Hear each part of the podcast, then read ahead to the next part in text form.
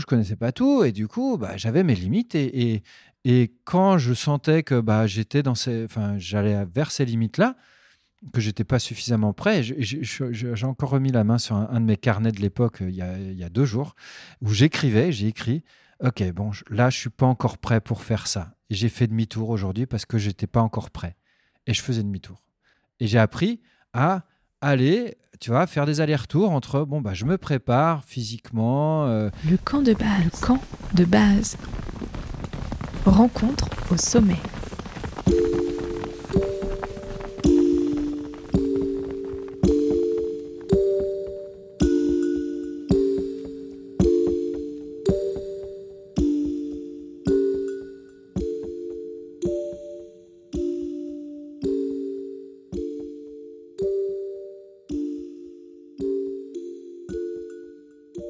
Bonjour à toutes et à tous et bienvenue dans ce 27e épisode du Camp de Base, le podcast des rencontres au sommet.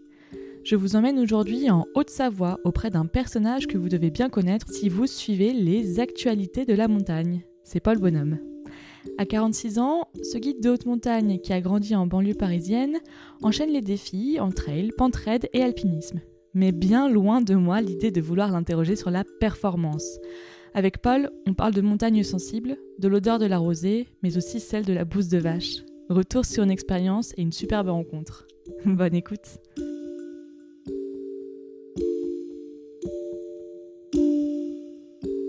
Bonjour Paul. Bonjour Émilie. Et merci beaucoup euh, d'avoir accepté cette interview pour euh, le camp de base. Alors première question, qui est une question euh, fil rouge dans tous les épisodes du camp de base. Il est où toi ton camp de base et il est composé de quoi? Mon camp de base, mon camp de base bah, il est à Cercier, en Haute-Savoie, euh, entre Annecy et Genève, dans la campagne ancienne. J'appelle ça la, basse Haute-Savoie, dans les collines. Donc, il est composé de collines, de pommiers, d'agriculteurs, de, euh, de, frontaliers, de euh, ma chérie et de mes deux petits, enfin, des deux enfants que j'ai avec ma chérie actuelle, parce que mes deux grandes sont ailleurs. Euh, et, voilà. Un petit cocon, quoi, euh, sympathique. Ouais, pour moi, c'est un cocon. Pour ma chérie, c'est un peu plus dur parce qu'elle fait du télétravail. Donc pour elle, c'est un bureau aussi. et moi, pas du tout. Moi, c'est vraiment un, endroit où je suis loin des montagnes. Enfin, loin. Je, je, suis pas si loin, mais je les vois pas. Je suis pas complètement dans le milieu. Donc du coup, j'arrive vraiment à, à, me poser et à, et à, penser un peu à d'autres trucs, quoi. Il ressemble à quoi les paysages dans lesquels tu habites, justement, pour les auditeurs et auditrices qui ne connaîtraient pas euh, la Haute-Savoie? C'est de la colline. C'est de la colline. Euh, c'est vraiment de la colline. Alors, euh, de la colline qui culmine à. Le, Salève, c'est 1003. Donc, c'est quand même un peu haut, quand même. Mais c'est de, la, de la haute colline. Mais, mais voilà, c'est vraiment collinéen. C'est vraiment des, des, collines comme ça, tranquilles. C'est assez paisible. Donc, euh, tu es guide de, haute montagne, tu es passé par euh, plusieurs métiers de la, de la montagne. Aujourd'hui, euh, tu as 47 ans. Est-ce que tu peux nous raconter peut-être ton histoire D'abord, tu as grandi où et, qu'est-ce que tu as fait avant la montagne? ah, je vais essayer d'être pas trop long parce que mon histoire, comme j'ai 47 ans, elle est forcément un peu longue. Euh, non, donc je suis né en Belgique. Euh, mes deux parents sont néerlandais. Donc moi, comme je suis né en Belgique, deux parents néerlandais, je suis néerlandais aussi. Euh, jusqu'à mes 4 ans. Après, on a déménagé en banlieue parisienne pour le travail de mon père. à Pontoise, dans le, dans le 9-5. Et c'est là où j'ai vécu toute mon enfance, en fait, jusqu'à mes 18-19 ans. Euh, à Pontoise, banlieue parisienne. Euh, vers mes 18-19 ans, c'est euh, mon grand frère avait quitté ses études pour essayer d'être moniteur de ski et accompagnateur en, moyenne montagne. Et moi, j'ai fait deux mois de droit et puis, ouais, voir, ouais, non, deux, deux mois. Et puis là, j'ai tous les copains et les copines qui me disaient, mais qu'est-ce que tu fous là, quoi? Arrête, t'as envie d'aller, t'as qu'une seule envie, c'est d'aller en montagne. Donc va en montagne, euh, suis ton grand frère, quoi. Et donc c'est ce que j'ai fait jusqu'à donc j'avais 18 ans, ouais, 18 ans. Euh, donc je suis parti, j'ai fait 19 ans. À 19 ans, j'ai rencontré mon ex-femme. Je suis revenu en banlieue parisienne pour travailler euh, parce que je m'en sortais pas. J'ai raté quatre fois le test technique pour être moniteur de ski. Euh, l'accompagnateur c'était bien, mais c'était pas non plus dément pour moi. Et puis j'étais amoureux, donc j'ai essayé autre chose. J'ai essayé d'être éducateur spécialisé. Euh, j'ai pas réussi. Donc euh, voilà, jusqu'à mes 20, 20 20 ans, 21 ans. Voilà, de, deux ans encore en banlieue. Puis après, on est revenu en montagne. Mais là, avec complètement autre chose, j'ai fait maçon. Voilà, je, travaillais sur des chantiers. Et, et puis là, mon grand frère est décédé. Et puis après, voilà, ça a commencé à moins bien se passer avec mon ex-femme. Euh, et, c'est sur, un, sur une idée à elle, un jour, qui me dit, comme, comme ça se passait pas très bien, elle me dit, mais pourquoi tu fais pas guide de haute montagne? En gros, pourquoi tu me lâches pas la grappe? Et moi, je me suis dit, bah ouais, ce serait, ce serait bien, en fait, que j'aille un peu plus en montagne. Alors, je lui ai demandé, je lui ai dit, mais tu sais ce que ça veut dire? Ça veut dire qu'on se voit plus, quoi. Ça veut dire que je vais, parce que pour être guide, je vais, je vais vraiment y aller à fond. elle m'a dit, d'accord. Et c'est comme ça que j'ai commencé à enfin, j'ai fini ma liste de courses. Et après, ben, on s'est séparé avec mon ex-femme une première fois. Euh, euh, j'ai passé mon guide, on s'est remis ensemble, on a eu nos deux, deux, enfants, mes deux, mes deux grandes. Euh, et puis après, on s'est vraiment séparés. Voilà. Et puis depuis maintenant 2005, j'ai croisé mon, ma compagne actuelle, ma chérie, ma femme actuelle. Et là, on est ensemble depuis 2005. Voilà. Ok. Est-ce que vous vous rappelez la première fois euh, où vous voyez la montagne? Est-ce que vous avez euh, effectivement grandi euh, en Belgique puis en banlieue parisienne? Je pense que je me souviens pas de la première fois où j'ai vu la montagne. Je me souviens par contre, je me souviens de, de, de, d'être dans la voiture, parce que souvent on partait euh, le soir, euh, vers 21h. On faisait, enfin, mes parents faisaient la route de nuit avec les quatre gosses derrière, et on arrivait dans les montagnes euh, le matin. et, et, du coup, moi je dormais, parce que c'était après, après la classe, quoi, tu vois. Donc, et je dormais toute la nuit, et puis quand je me réveillais, je voyais les montagnes, et puis et puis ça dépendait des fois, mais il n'y avait pas tout le temps de la neige, donc je surveillais les, abords de la route pour voir quand la neige allait arriver. C'était pour l'hiver. Et puis dès que je voyais la neige, j'étais comme un dingue. Donc j'étais le nez collé à la vitre, quoi. Voilà. Et euh, et ma mère, alors là, parce que moi je m'en souviens pas, mais ma mère me disait, mais à chaque fois tu étais là et tu regardais, et puis tu faisais grosse montagne, grosse montagne, grosse montagne. Voilà. Donc c'est déjà des bons souvenirs dès le plus jeune âge. Ouais, oui, oui, oui, oui. Ouais, ouais. Les montagnes, ça a vraiment été euh, très vite quelque chose de très particulier pour moi parce que euh, je pense que euh, j'adorais la nature en règle générale, très attiré par la nature. Bah, quand, quand, tu vis dans la banlieue parisienne, c'est sûr que tu n'as pas beaucoup de nature autour de toi, donc c'était un peu ça. Euh, et, les montagnes, c'était la quintessence de, de, la nature pour moi. Voilà. Et est-ce que tu avais déjà des gens que, voilà, que, Enfin, tu disais j'ai envie de faire comme eux, euh, notamment par les films d'expédition ramenés. Est-ce que tu en regardais ou pas du tout? Non, comme je dis souvent, ouais, j'ai quasiment pas fini un seul bouquin de montagne parce que ça me faisait peur dès, dès qu'il commençait à parler de mort et de crevasses et de machin. Euh, j'arrivais plus à lire. Euh, et j'avais très très peur de la haute montagne quand j'étais quand j'étais jeune. À une période vers mes 8-9 ans, euh, je me cherchais au niveau, de, au niveau des, des, euh, des sports. Donc, euh, j'avais fait beaucoup de natation jusqu'à 9 ans. Puis après, j'ai essayé de tennis, mais ça me plaisait pas. j'ai essayé d'autres sports et ça me plaisait pas trop. Et mes parents ont trouvé un club d'escalade. Alors, les clubs d'escalade dans les années fin 80, c'était des bouts de parpaing avec des, des, prises collées, des prises en bois, des, quelques prises déjà en résine, mais il y en avait pas beaucoup. Et l'idée des clubs d'escalade à l'époque était complètement hors compétition. Il n'y avait pas de compétition encore, ou très très peu. Donc on faisait de l'escalade pour aller après en falaise, pour aller en nature après. Et donc ça, ça m'a plu. Et donc j'ai attaqué à vraiment me mettre dans, dans, la montagne par plutôt les références que j'ai, c'est Patrick et Linger, forcément. C'était, je pense, le premier avec François Legrand qui allait après un peu plus tard parce que parce que il, là il commençait à gagner des compétitions et j'admirais un peu son style. Et donc voilà des gens comme ça. C'était donc par l'escalade que j'ai attaqué vraiment à, m'intéresser à la montagne. Et qu'est-ce qui te faisait rêver justement dans, dans le style de ces deux personnes?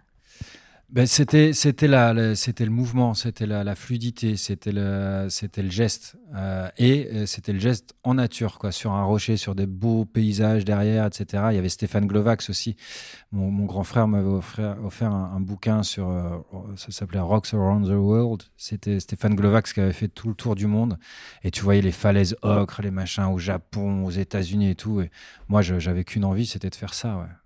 C'est marrant parce que ça va vraiment à l'encontre euh, de la performance, cette idée de fluidité, c'est ce qu'on note euh, jamais. On en parlait avec Gaëtan justement, où il me disait que, eh ben, en ski, on note toujours la descente, jamais la montée. On note jamais l'art la fluidité dans le mouvement, on note toujours la performance, est-ce que ça va être long, est-ce que ça va être compliqué, combien il y a de dénivelé en chiffres?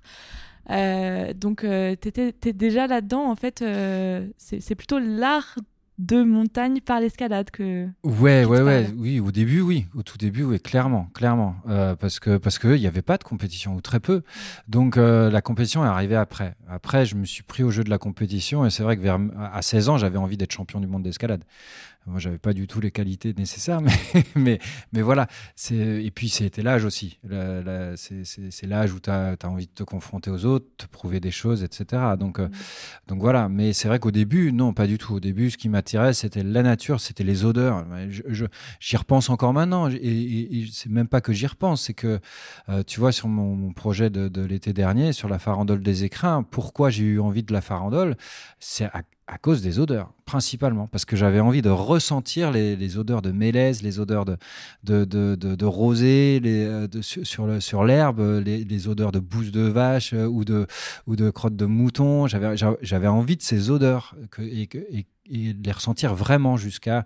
Parce qu'on les, on les sent d'autant plus qu'on est fatigué. Donc, euh, quand on est fatigué, tu ressens ces odeurs-là. Et, et ça me rappelle mon enfance et c'est ça qui me qui fait le cercle en fait, qui fait que j'ai toujours envie d'aller en montagne. C'est c'est pas du tout euh, l'altitude, c'est les impressions, les sensations que j'ai pu vivre quand j'étais jeune quoi. C'est marrant cette, cette, approche par le nez. Je l'avais encore jamais entendu. On m'a parlé des, des, sons de la montagne, on m'a parlé des, de la beauté du paysage, mais jamais de du sens que peut être le nez euh, et les odeurs. Ah, Alors Qu'est-ce qu'on entend en, qu'est-ce qu'on qu'est-ce qu'on sent en montagne qui est particulier? Mais tout, tout. non, non, mais c'est assez incroyable. Jusqu'à, euh, tu, vois, ça m'arrive encore parfois dans des refuges ou des, de, de, quand je rentre dans un refuge, je, sens l'odeur de, euh, l'odeur du pain qui est pas encore tout à fait sec. Euh, et donc ça a une odeur particulière. Ou bien quand je mets un vêtement, quand je mets une fringue qui que j'ai pas vraiment lavé et qui, qui, a pris la neige, et elle a une odeur particulière, la fringue. Et, c'est les mêmes odeurs que, celles que je ressentais quand j'étais gosse. Et euh, voilà, il y en a plein, il y en a plein. L'odeur du quand, tu graisses tes, chaussures en cuir, si tu as des chaussures en cuir. Euh, il y, y, y, en a plein. C'est partout, en fait. C'est tout le temps. Et que je parle souvent de la neige. La neige, tu la sens avant qu'elle tombe. Moi, j'arrive à sentir l'odeur de. Enfin, je pense que je suis pas le seul. J'arrive à sentir l'odeur de la neige avant qu'elle tombe. Je me dis, hum, là, ça sent la neige là. Et généralement, on se loupe pas. Hein. Personne se loupe quand on se dit, ah, ça sent la neige, parce qu'il y a une atmosphère, une odeur spéciale. Ouais, ouais, puis c'est aussi une, euh, comment dire, une manière d'être. Parce que je me rappelle que mon père, quand il était petite avec ma soeur, il nous disait, oh là là, mais vous sentez la neige ou quoi? Ouais, ouais, mais c'est ça, c'est exactement ça. Et, du coup, il y en a, mais de partout, de ces odeurs-là. Il y, en a une que, que je recherche euh, en permanence, surtout quand je cours, c'est euh, l'odeur du pain, quoi. L'odeur de, la sève de pain qui monte au printemps, là. Oh, elle est terrible, celle-là. Celle-là, elle, me fait complètement chavirer. Et puis, ça, ça dure très peu de temps. Oui. Finalement. Ouais, ouais, ouais. C'est trois semaines, quoi. Même pas deux semaines. Ouais. Donc c'est hyper Après, tu passes à autre chose. Ouais, c'est ça. Ouais, mais à d'autres odeurs. C'est un cycle d'odeurs qui est hyper euh, intéressant. Euh, tu me disais tout à l'heure hors antenne, euh, avant qu'on commence cette interview, euh, que tu n'avais pas toujours eu envie d'être sur les réseaux sociaux, que c'était assez nouveau pour toi. C'est depuis 5 ou, 6 ans. Qu'est-ce qui t'a fait passer le cap? C'est très simple. Avec un, copain, là, Didier Angelot, guide de haute montagne, on grimpe souvent ensemble. C'est un copain voisin qui habite pas loin. Et on, regardait un peu ce qui se passait justement au niveau médiatique sur la planète montagne. Et c'était une époque où il y avait encore qui était encore en vie, où il y avait Kylian qui faisait, euh, Kylian Jornet qui faisait ses, records sur l'Everest. Et on était là, on, se disait, ah, ah ouais, c'est chouette, c'est bien, tu vois, au niveau de la perf, mais on parle que de performance dans, dans, dans, dans, ce, dans ce que les gens font en montagne. Mais, et nous, on, était là un peu décalés en se disant, mais nous, c'est pas, pas ce qui nous a donné envie d'aller en montagne. Et, et, du coup, euh, on s'est dit, bah tiens, si on essayait de monter des projets, euh, donc ensemble, hein, au début c'était avec Didier, euh, pour parler d'autre chose que de la performance pure, essayer de raconter des histoires. Alors la première idée qu'on a eue, c'était un hommage à Umberto Flemmati, qui est toujours en vie, hein, c'est le collègue, le copain de, René Desmaisons.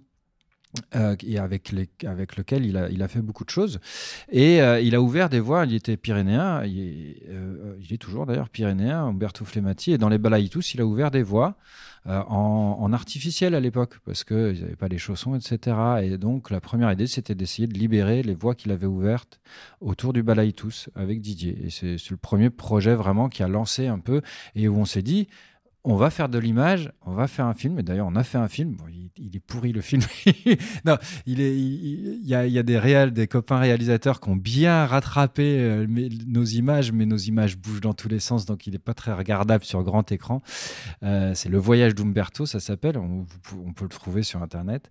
Et voilà, c'est un peu comme ça qu'on a, commencé. Après, on a fait euh, Annecy, Chamonix avec les skis, avec avec Didier. On a essayé de faire une, une ultra traversée du Viso. On a fait des, projets ensemble. Et puis moi, de mon côté, je, je continuais parce que j'avais un peu plus de dispo que lui. Je faisais mes projets aussi en parallèle. Euh, voilà. Et c'est comme ça que j'ai attaqué à, à, me remettre sur le, enfin, à vraiment intégrer euh, les réseaux et, à essayer de, de, faire en sorte que cette, ces histoires qu'on essayait de raconter aient de l'écho, quoi, que le partager au plus grand monde quand tu partages euh, un post, quand tu partages un, article, j'ai vu qu'il y en avait quelques-uns sur euh, Alpine Mag, euh, qu'est-ce que tu veux produire chez les gens, toi? Pas, mal de choses. La première des choses, c'est de la curiosité. Essayer de, que, les gens soient curieux de ce qui les entoure. et surtout en montagne, de ne pas être juste bah justement, je peux pas être juste les yeux rivés sur la montre ou ou, euh, ou sur le nombre de, de, de, de dénivelés et euh, essayer de se dire ah bah tiens ouais euh, euh l'autre là celui qui est au, sur les réseaux sociaux qui s'appelle Paul Bonhomme là il a il a fait un il a fait une traversée ah bah, c'est c'est qu'est-ce qui qu'est-ce qu'il a qu'est-ce qu'il a voulu faire par là quoi c'est c'est voilà. Et ou bien quand quand j'ouvre des lignes en pentraide c'est mais attends, ça ressemble à rien. Euh, pourquoi est-ce qu'il a, pourquoi il a ouvert un truc entre les rochers, entre les cailloux? Qu'est-ce que et voilà, susciter de la curiosité sur sur des choses qui qui euh, bah, qui sortent justement de la pure performance. Alors parfois, j'utilise aussi la performance pour avoir plus d'écho. Euh, donc ça fait partie peut-être des projets de temps en temps, mais je veux amener les gens vers autre chose. Et parfois ça marche pas très bien parce qu'on va parler que de la performance euh, dans les médias ou même moi, hein, même moi euh, sur les réseaux, je, suis maladroit parce que je j'ai pas de j'ai pas de chargé de com, hein. donc je donc je suis pas je suis pas forcément très bon non plus. Et, parfois je tape à côté, je dis ah zut merde, c'est pas ça que je voulais dire. c'est marrant parce que j'étais donc rencontre là toute la semaine et il y a au milieu du public à un moment donné où j'ai entendu deux personnes qui parlaient et le premier disait à l'autre euh, oh, T'as vu euh, samedi soir, il y a euh, Paul Bolom. Oh là là, mais c'est incroyable, là, le ski de Pentraide. Mais moi, franchement, ça me donne des frissons et tout. Donc je pense que c'est plutôt, plutôt réussi finalement dans ce que tu produis chez les gens. Et la deuxième chose, c'est cette question de, de la, la, performance. effectivement, c'est ce que je te disais avant de commencer l'enregistrement. là, je trouve que les médias, parce qu'ils ont peu de temps, euh, sur leur antenne, euh, ils te posent beaucoup la question de la performance. Et moi, la question que je me suis posée ce matin en préparant l'interview, c'est pourquoi toi, tu te lèves le matin, en fait? Moi, je me lève le matin, on va reparler des odeurs. Je me lève le matin pour aller chercher les odeurs de mon enfance. non, mais clairement, et puis je m'en suis rendu compte il n'y a pas si longtemps que ça, mais, clairement, c'est ce qui c'est retrouver, euh, retrouver cette ambiance qui a pu m'envelopper. et je la retrouve et c'est ça qui est chouette, euh, parce que je la retrouverai pas, euh, ce serait, ça serait frustrant. Mais je la retrouve, et, du coup, euh, mais je la retrouve, je la retrouve dans les pentraides, parce qu'il y a l'odeur de la neige, surtout quand elle prend un peu le soleil et tout, c'est super. et puis parce que je mets mes pantalons de ski, etc. Mais je la retrouve aussi, je la retrouve aussi en marchant, tout simplement. Donc j'ai pas besoin forcément d'aller faire la performance. Donc moi, ce qui me fait ce qui me fait lever, c'est me dire bah tiens, je vais je vais passer un bon moment en montagne.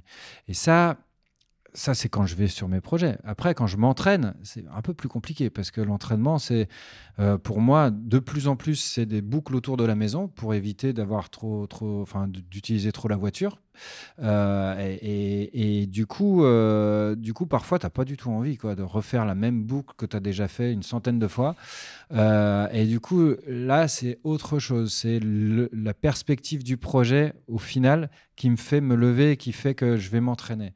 Euh, et, je vais m'entraîner pourquoi? Parce que je sais que j'ai encore envie d'explorer mon corps et puis j'ai envie de, de l'amener dans des recoins qui vont me permettre euh, de nouveau de, de ressentir tout ce que j'ai pu ressentir quand j'étais gosse, quand j'en bavais, quand, quand, quand, je montais et que j'avais pas envie de monter et, et, que ce qui me, ce qui me frappait, c'était bah, encore une fois les odeurs, les, euh, les, euh, les, couleurs, les, euh, les voilà, les, les, lumières, etc. Donc voilà, c'est ça que je vais chercher. Cet été, tu es parti pour la farandole des écrins. Tu as traversé tous les écrins. Et il y a, y a, quelque chose que tu as dit dans les médias, c'était la question des refuges et des gardiens de refuges. Pourquoi est-ce que c'était important pour toi de, parler de ces, personnes? Alors pour être tout à fait honnête, l'idée de cette farandole, elle m'est venue après l'hiver 2021, où j'ai euh, ouvert 10, euh, nouvelles lignes de pentraide à travers les Alpes.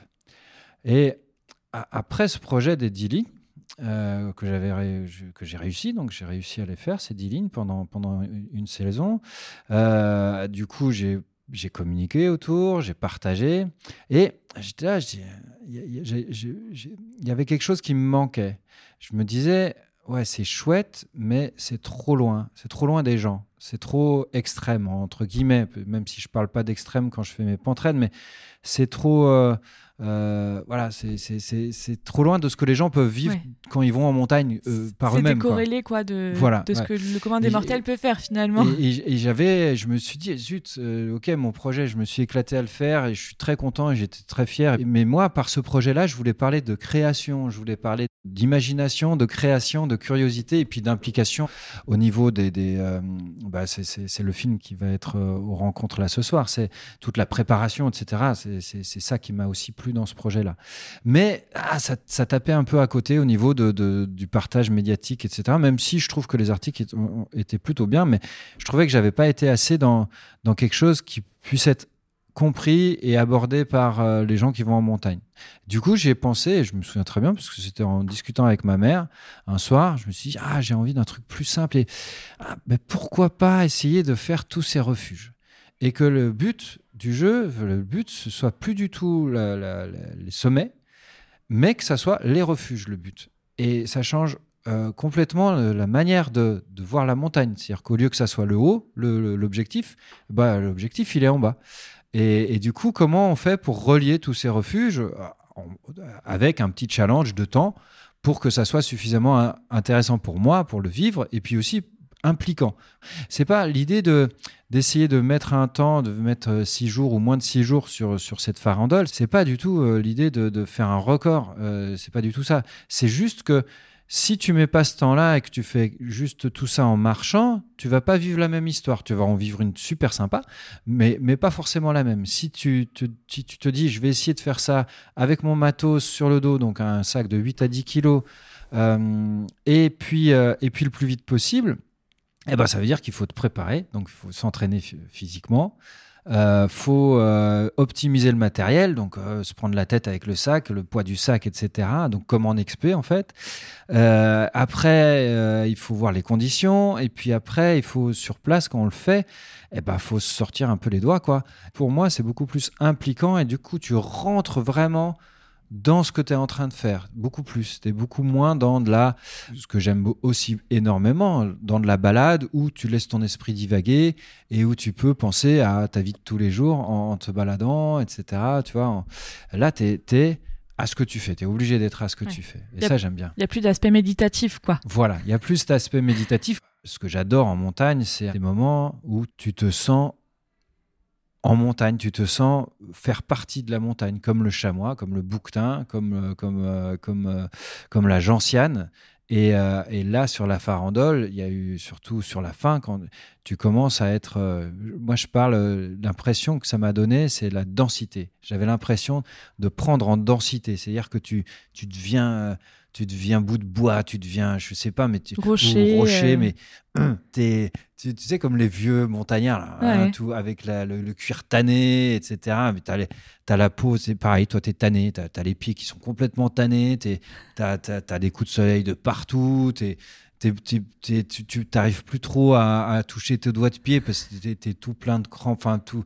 Et, et ça, j'aime beaucoup cette sensation-là où, et c'est qu'est-ce que tu vas faire quand tu te lèves je vais d'un point A à un point B.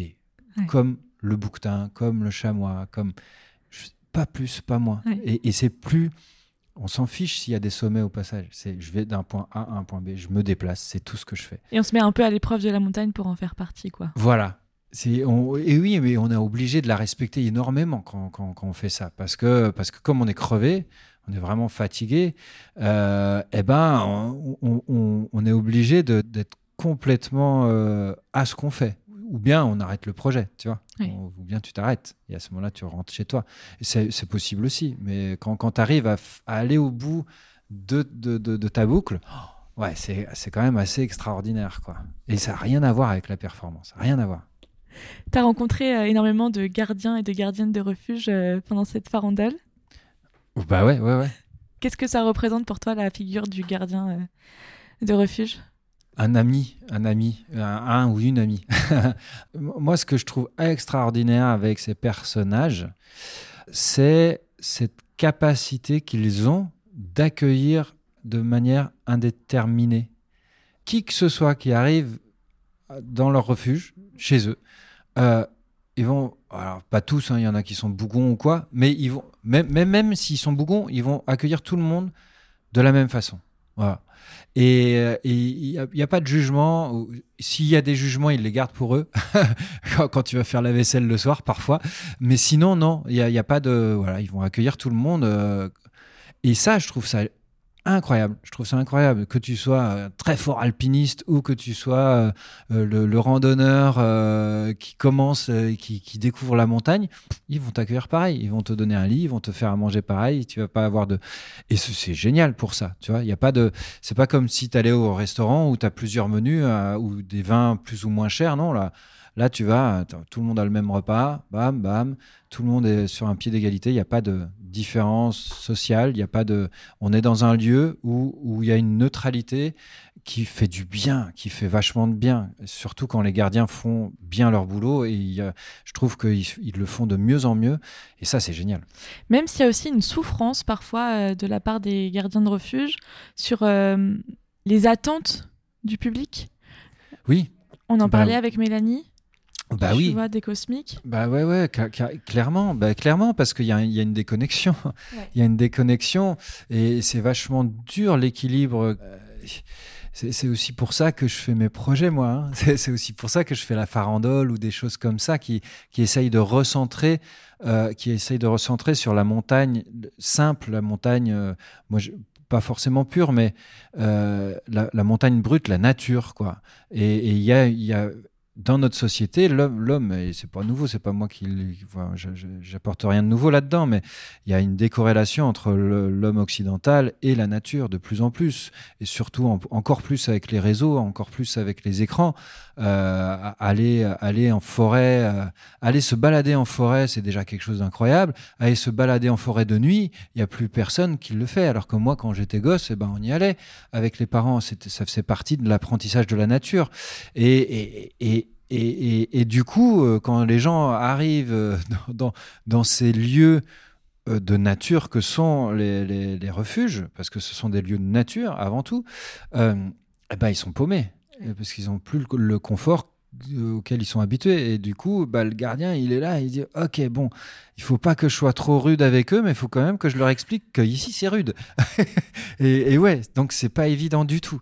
Mais ça, je pense que euh, euh, en tant qu'athlète, en tant que guide et en tant qu'athlète, on a une responsabilité de montrer la réalité de, la chose.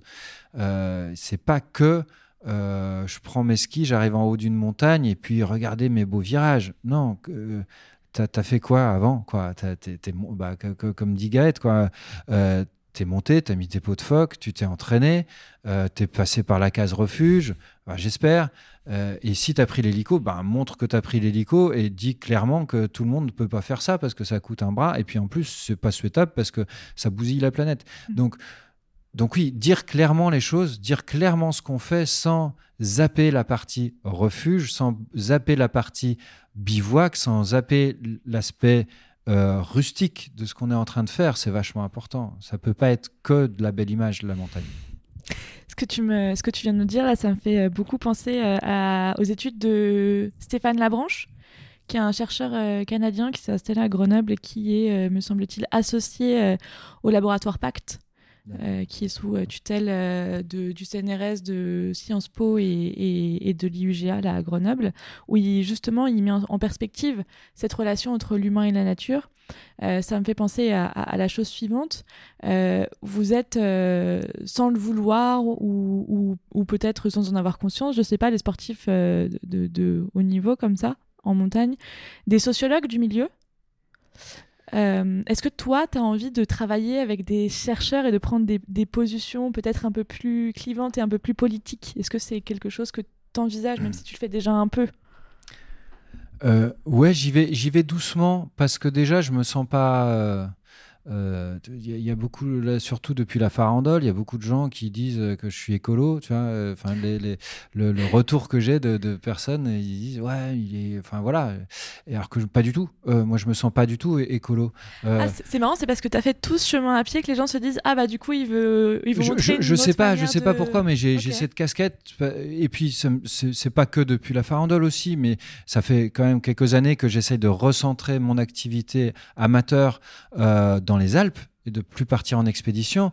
Et à la base, c'était un souci de, décalage plutôt sociétal, c'est-à-dire que je me sentais mal à l'aise de communiquer sur mes exploits entre guillemets à l'autre bout de la planète, alors que les gens qui vivaient là euh, gagnent, euh, enfin eux ils comprennent pas du tout ce que je fais, et puis surtout euh, eux ils gagnent très peu de, enfin quand moi j'y vais, même si je les paye à, m'aider, ils, ils, gagnent quand même beaucoup moins que moi le retour que j'ai si je réussis à faire mon, exploit, tu vois.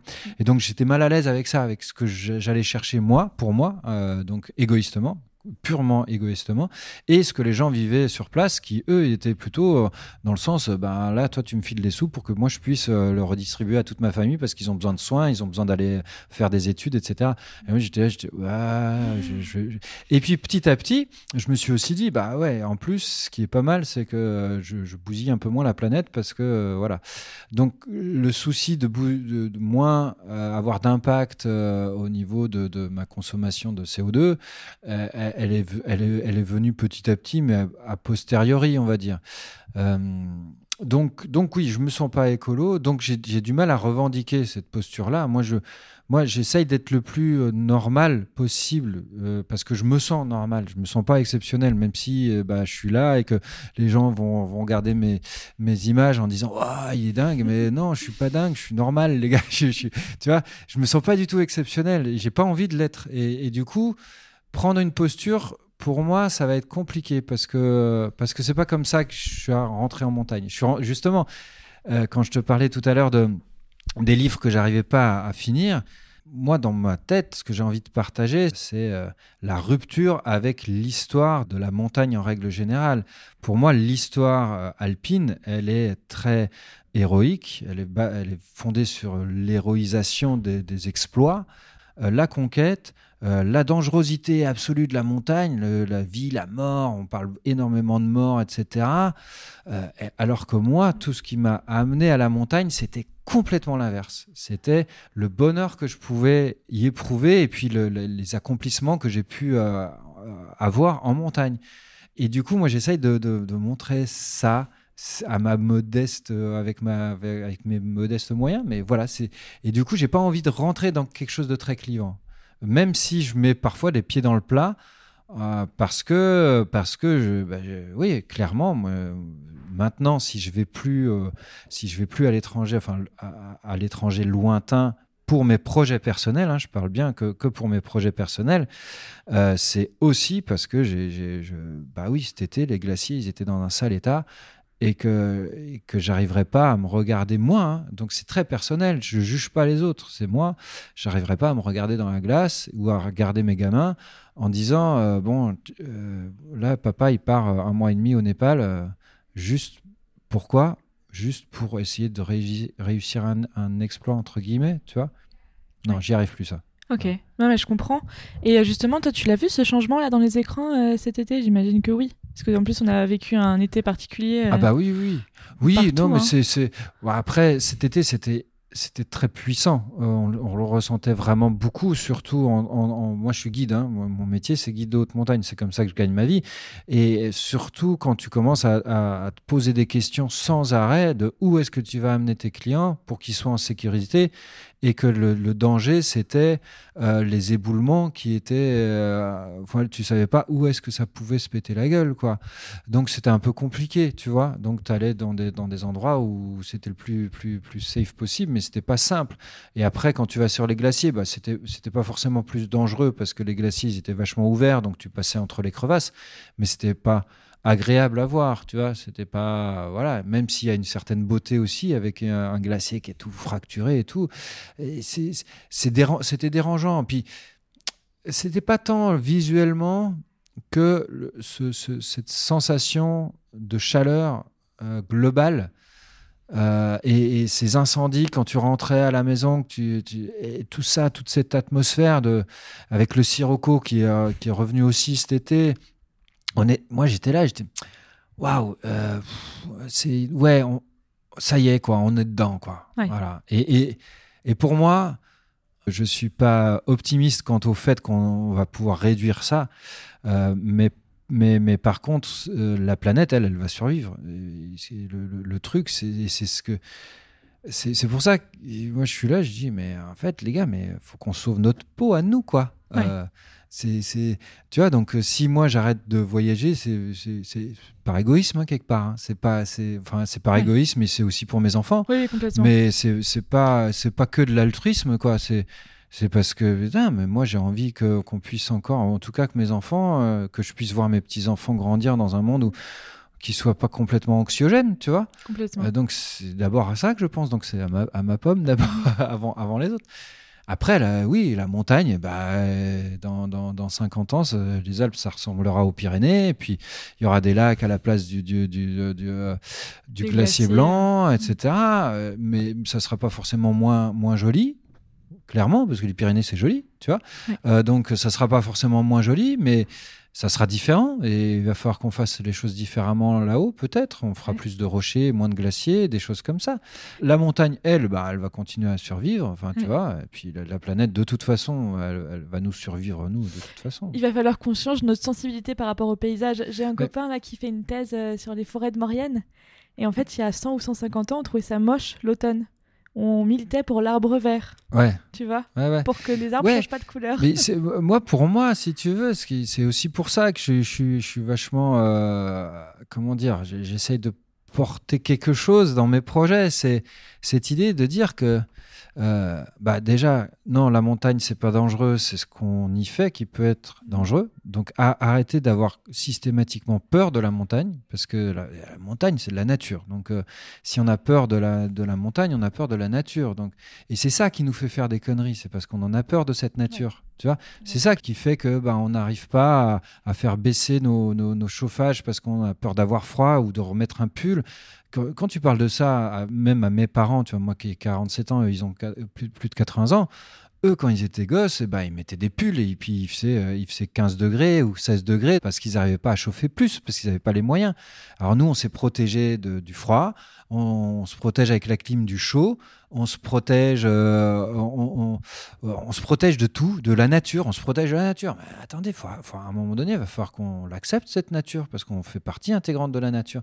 Et moi, dans mes projets, c'est ce que je cherche, c'est de faire partie intégrante de cette nature. C'est ça qui est... euh, qui, qui peut, si tu fais les choses dans le bon sens, qui peut être complètement jouissif, qui peut être, euh, qui peut être génial, quoi. Et c'est ça que j'essaye de, de transmettre et de, de partager. C'est c'est ce bonheur qu'il y a d'être d'être dans la nature et d'être ce, blo- ce bloc de, de rochers euh, parmi les rochers, d'être euh, voilà. Ce morceau Et- de bois, comme tu voilà, disais tout à l'heure. C'est pas c'est pas de la conquête, tu vois. Alors Ouais. que pour l'instant, on est encore euh, en train d'essayer de conquérir des phases, des sommets, des machins. Enfin certains, pas tous heureusement. On est encore en train de d'utiliser un hélicoptère pour réussir à faire un truc. Mais t'as pas besoin de réussir à faire ça. Va faire autre chose sans l'hélico. Tu vois ça sera tout aussi plaisant. Enfin, c'est- ça, c'est essayer de, de reconnecter avec notre milieu et, et notre vraie nature. Parce que nous, on est euh, des êtres naturels. Quoi. Ouais. Quoi Dans les médias, c'est ce qu'on appelle en fait juste le changement de ligne éditoriale, quoi. Oui, on change ça. la forme, on change le fond, faut- on change à qui on s'adresse, on change comment on le fait, et, puis euh, c'est pour ça que c'est important de raconter une autre histoire de, Ouais. de l'alpinisme et de la montagne en règle générale et de notre rapport à, à notre activité là-haut, tu vois. Et, et ça peut pas être juste. euh, ça peut pas être juste de la contemplation, parce que encore une fois, la contemplation c'est chouette, mais mais il y a un filtre dans la contemplation. C'est rentrer dedans. Mhm. C'est rentrer dedans, et c'est pour ça que les refuges sont si importants, et c'est aussi pour ça qu'ils sont précieux et qu'il faut garder le refuge, pas forcément comme à l'ancienne, vachement rustique. Continuer à faire en sorte que les gens y aillent et Mhm. continuer à faire en sorte que, ben ouais, la société évolue et que ma- maintenant, moi, je croise des gens. Ah, euh, s'il n'y a pas de douche, ils ont du mal. Mais même avec une douche, et ça reste rustique parce qu'il y a une douche pour euh, X mille personnes et c'est pas à l'hôtel, quoi. Oui. Et tant que c'est pas des hôtels, ça, je pense que ça restera quand même de toute façon des expériences pour euh, la plupart des gens parce que ils n'ont pas l'habitude de la collectivité, du partage de repas, de tout ça. Donc, ouais, ouais, c'est- pas parce qu'on introduit les douches en refuge que c'est forcément perdu. Voilà, je- pour ça, je suis optimiste, tu vois, Ouais. pour prendre le- Ouais, c'est chouette de porter ce, ce message et je, je pense qu'il faut qu'on tende à ça, en tout cas. Je pense qu'il faut continuer à ouvrir la montagne, mais je pense qu'il faut faire de la pédagogie et de l'éducation, en fait. euh. Ouais, c'est ça, c'est ça. Et puis, et, euh, et- et pédagogie, éducation, et puis trouver les, les- les images et les mots pour que les gens ils aient un grand bonheur à aller dans ce milieu qui leur fait peur et qui peut potentiellement être dangereux s'ils font des bêtises là-haut. Mais, mais, mais arrêter de, de surcommuniquer sur la difficulté et sur la dangerosité de ce milieu, parce que sinon on n'y arrivera jamais. Au début de ce podcast, tu disais que quand tu étais plus jeune, tu avais peur de la mort en montagne. Comment est-ce que tu es passé outre ça? Ça s'est fait petit à petit. Je pense que euh, ça s'est fait petit à petit. Euh, ce qui, m'a vraiment, euh, vraiment changé euh, ma manière d'aborder la montagne, c'est cette, euh, c'est suite au décès de mon grand frère au Pakistan, au G6 en 98. Euh, donc moi j'étais avec, avec mon ex-femme, j'étais maçon. J'ai encore continué à faire le maçon pendant quelques années. Puis après, quand, quand, quand je me suis lancé à essayer de devenir guide, la première chose que j'ai faite, c'est j'ai été, euh, j'ai- été voir mes parents et je leur ai demandé si je pouvais le faire. Parce qu'ils avaient déjà perdu un enfant en montagne. Et je leur ai demandé la permission. Et à partir du moment où ils m'ont accordé cette permission d'aller vers le guide, je me suis dit, OK, moi, dans ma tête, je me suis dit, t'as pas le droit d'y rester. Et là, quand tu, quand tu te mets ça dans la tête, bah, tu l'abordes autrement, la montagne. Parce que du coup, bah, avec la peur que tu as, avec la, la, en train, moi j'étais en apprentissage encore, tu vois, je connaissais pas tout, loin de là, et puis je, je connais encore pas tout, heureusement, mais, mais bon, euh, j'ai- quand même beaucoup plus d'expérience qu'à l'époque, et, du coup je connaissais pas tout, et du coup bah, j'avais mes limites, et, et, quand je sentais que bah, j'étais dans ces, enfin j'allais vers ces limites-là, que j'étais pas suffisamment prêt. J'ai encore remis la main sur un, de mes carnets de l'époque euh, il, il y a deux jours où j'écrivais, j'ai écrit Ok, bon, là, je suis pas encore prêt pour faire ça. J'ai fait demi-tour aujourd'hui parce que j'étais pas encore prêt. Et je faisais demi-tour. Et j'ai appris à aller, tu vois, faire des allers-retours entre bon, bah, je me prépare physiquement, euh, je, je, je grimpais avec une corde, je, me, je faisais des longueurs comme ça euh, sur les falaises euh, assurées, tu vois, mais tout seul. Ou bien avec des copains, mais j'en avais pas beaucoup à l'époque. Et puis après, j'allais en montagne avec ma corde, et puis je m'auto-assurais, puis je faisais des, des- quelques longueurs. Alors parfois, j'en faisais trois, les trois premières, et puis après, c'était la longueur était trop dure, donc je faisais demi-tour, je rentrais. Parfois, il faisait grand beau, et puis je le sentais pas, j'étais pas en forme, donc je faisais demi-tour aussi. Et j'ai appris en étant assez seul à cette époque-là, euh, parce que j'avais pas le temps de- de- d'attendre que de, faire des créer des amitiés pour aller en montagne, parce que j'avais j'avais pas beaucoup de sous et qu'il fallait que je fasse ma liste de courses vraiment très vite. Donc j'ai appris à gérer ce, euh, ce truc de ok je vais mais dès que j'ai peur hop j'arrête et, et petit à petit ben, bah, tu prends en expérience donc tu es de plus en enfin co- comme euh, euh, c'est Simon Giraud c'est un expert en neurosciences. Il était d'accord avec moi. Moi, je ne supporte pas l'expression euh, il faut sortir de sa zone de confort. Je ne supporte pas parce que je me dis qu'en montagne, moi, c'est tout l'inverse. Je cherche ma zone de confort. Et lui, il a introduit, et, et je me suis dit, ah tiens, ça c'est intéressant. Tu... En fait, ce que tu fais, c'est que tu essayes d'étendre ta zone de confort. Mhm. Mais voilà, il faut pas sortir parce que si tu sors de ta zone de confort en montagne, généralement, t'es pas bien, t'es, pas loin de mourir, quoi. et, moi, je, voilà, donc euh, ce que j'ai fait pendant toutes ces années, c'est que j'ai augmenté ma zone de confort petit à petit avec l'apprentissage, en- voilà, en progressant au niveau du niveau technique. Et puis aussi, à force d'aller en montagne, bah, t'apprends que, ah ouais, tiens, ok, je peux aller jusque-là. Ou, euh, tiens, ce qui, ce qui me faisait peur euh, hier ou il y a, il y a un mois, eh ben, finalement, eh ben, j'ai appris, j'ai lu, j'ai observé. Et puis, petit à petit, tu vois, les, les- les- moi, je me souviens très bien des premières fois où j'avais la frontale de nuit, où je partais de nuit. Oh mais j'ai fait demi-tour un paquet de fois, hein, parce que ça fait flipper, quoi. tu vois? Et voilà. Mais c'est important aussi dans là tu produis beaucoup d'images, beaucoup de contenu. Si pour l'image tu te mets en danger, il faut pas. Et du coup, il faut avoir l'expérience pour dire OK, j'avais prévu de faire ces images aujourd'hui, là ça craint, je me casse et tant pis. Et c'est important d'avoir cette expérience-là parce que parfois on peut être poussé aussi à se dire bah en fait là il y a la caméra qui filme mais on peut pas faire demi-tour, tu vois. Ah ouais, mais moi, moi, moi, je- moi, la caméra, je- ce que j'explique souvent, la- la- la- la- les premières fois où j'ai pris la caméra, c'est parce que je l'avais à la maison pour mes projets avec Didier, là, et, euh, et je, l'ai- je la sortais pour mes, mes pantraides pour avoir un- une, une, une trace. Tu vois, c'était juste pour Une avoir une, espèce trace. d'archive, quoi. Voilà, une Euh, espèce d'archive. En, en- en- S'il y a quelqu'un qui me demandait euh, comment elle était la pente ou qui me demandait bah, tu l'as vraiment faite, bah, j'étais là, regarde, regarde la Ouais. vidéo quoi.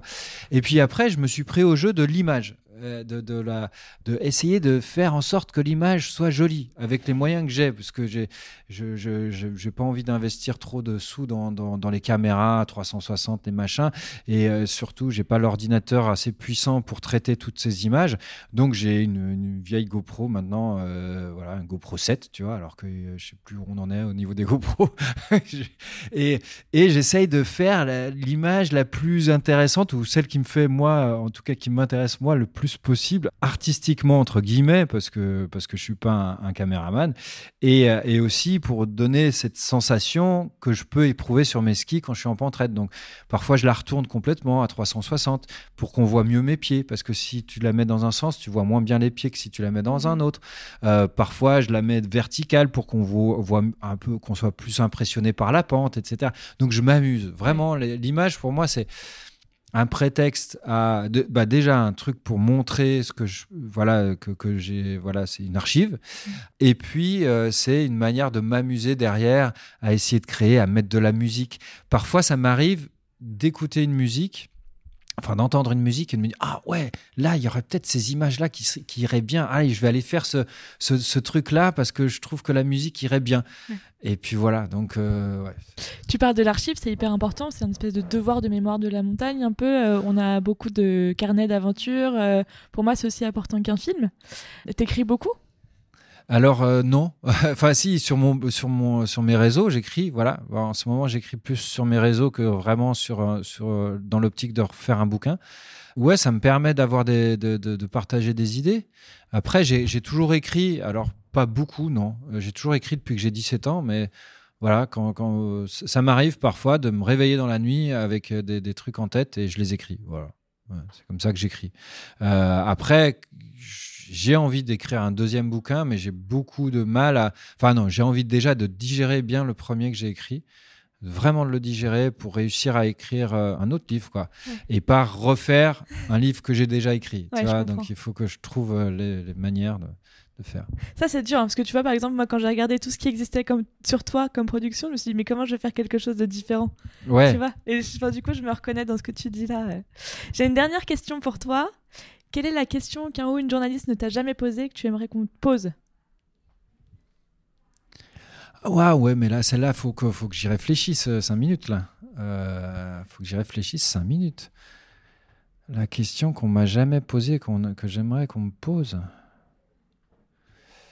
Ouais, euh, c'est une question qu'on m'a pas posée. J'ai déjà donné la réponse, mais on on m'a jamais posé la question. C'est euh, comment j'aimerais mourir? Alors, c'est très particulier, mais donc je vais te la poser. comment est-ce que tu aimerais mourir? Euh, j'aimerais mourir entouré de mes proches. Voilà, et, clairement pas en montagne. Voilà. C'est la, la réponse que j'avais envie de donner. et je trouve que euh, c'est quelque chose qui est marquant pour moi parce que j'ai déjà eu des réponses complètement contraires de la part de très proches Et, et je, trouve, euh, je trouve que c'est voilà, dans, dans, le sens du partage.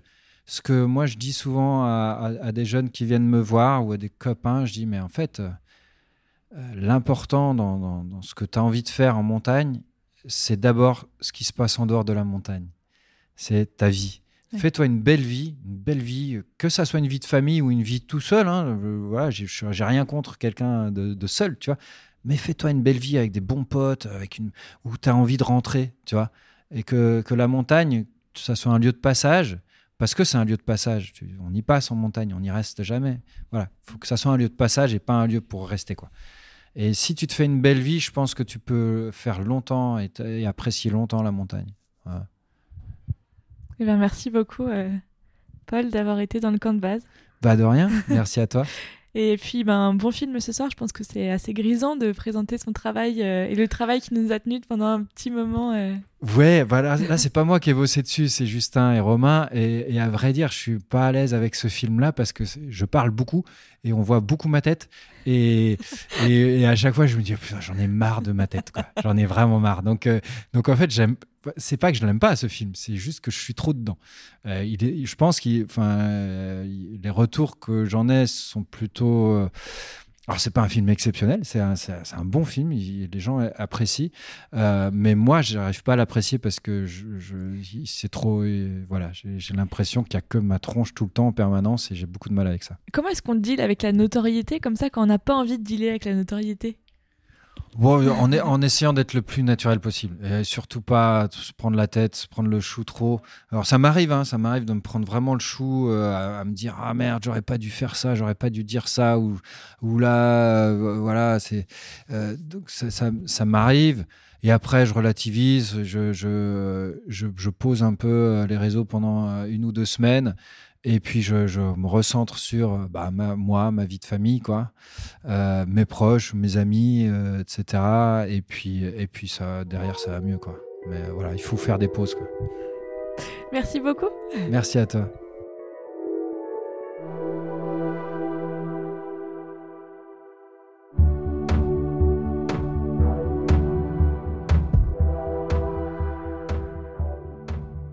Le camp de base épisode 27, c'est terminé pour aujourd'hui. Merci de nous avoir écoutés. Si vous l'avez aimé, vous pouvez m'envoyer un mot d'amour et 5 étoiles sur Apple Podcasts ou Spotify, ou envisager de partager l'épisode à votre entourage. Ça ne vous engage à rien, mais ça m'aide grandement à faire découvrir le podcast. Le prochain épisode sera diffusé lundi prochain. Et pour suivre nos actualités d'ici là, retrouvez-moi sur Instagram et LinkedIn. Pour aller plus loin, c'est sur www.campdebase-podcast.com que ça se passe. À très vite dans le camp de base. Rencontre au sommet